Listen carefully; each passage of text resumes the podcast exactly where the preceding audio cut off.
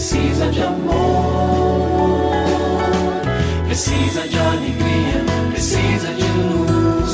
Só quem pode dar tudo isso é Jesus.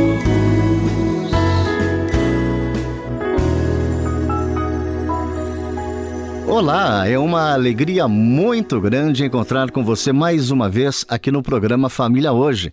Muito prazer, eu sou o Cacá Rodrigues e comigo está o pastor e psicólogo clínico Kleber Lima, que hoje atende a pergunta do ouvinte transmundial. Olá, pastor Kleber, tudo bem com o senhor?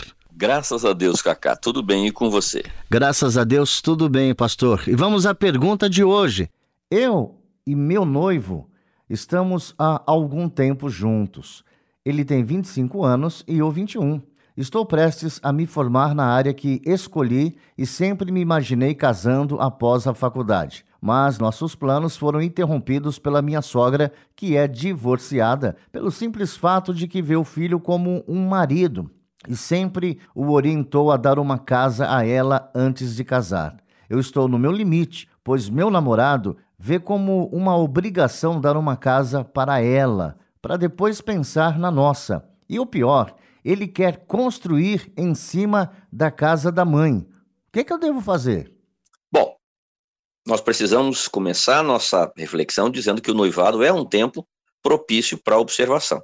Quem está noivo não está casado ainda. Então é a hora e o momento que o próprio casal se dá em comum acordo para se observarem e começarem a organizar a vida a dois que planejam ter assim que se casarem. Então, esta é a oportunidade para que vocês observem os propósitos, os objetivos de vida de cada um, as escolhas, a maneira como cada um encara a vida. Esse não é um tempo para embate, mas é um tempo de observação, também de reflexão e tomada de decisão. Você diz: Olha, eu sempre sonhei que assim que me formasse, me casaria. É, às vezes, o seu noivo não se encaixa no seu sonho.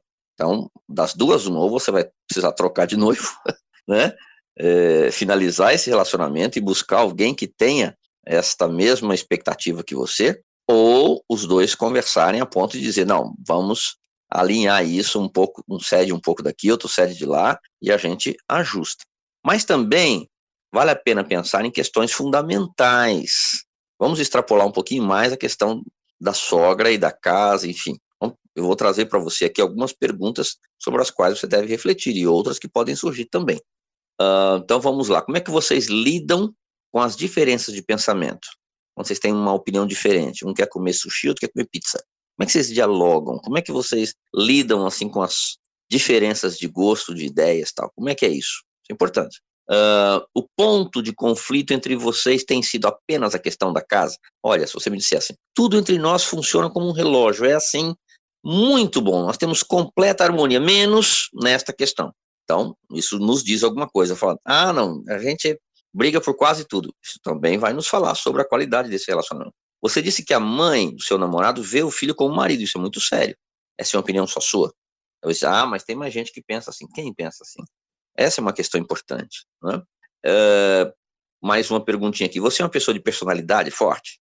Então, você definiu que vai primeiro à sua casa assim que você se formar e você não negocia, não abre mão em outras questões da vida, aí na convivência da sua própria casa, com pai, irmãos, você já gosta de prevalecer a sua ideia ou não? Como é que funciona isso para você? Eu não tenho respostas para isso, mas você certamente tem, pode pensar sobre esses temas. E o que os seus pais e o seu pastor, se você é parte de uma igreja, dizem sobre o seu relacionamento com o seu namorado, sobre o relacionamento de vocês como um todo, e talvez até por essa questão da casa. O que, que eles falam? A resposta deles vai nos dar uma boa pista sobre o que deve ser feito.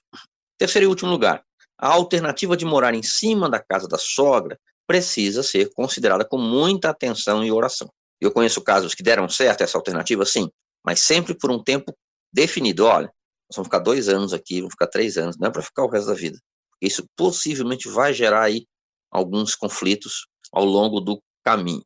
Mas, para que isso aconteça, precisa ter um ótimo relacionamento entre os cônjuges, e aí marido e mulher, e o sogro, a sogra, que vão estar morando aí nesse mesmo ambiente. Caso contrário, a chance de conflito é muito grande. E se você tem alguma dúvida relacionada à família, entre em contato com a gente, manda o seu e-mail para ouvinte@transmundial.org.br ou então através do nosso WhatsApp 11 974 18 14 56. Pastor Kleber, mais uma vez o nosso muito obrigado e até o nosso próximo encontro. Eu que agradeço, Cacá. Um grande abraço para você e para os nossos ouvintes.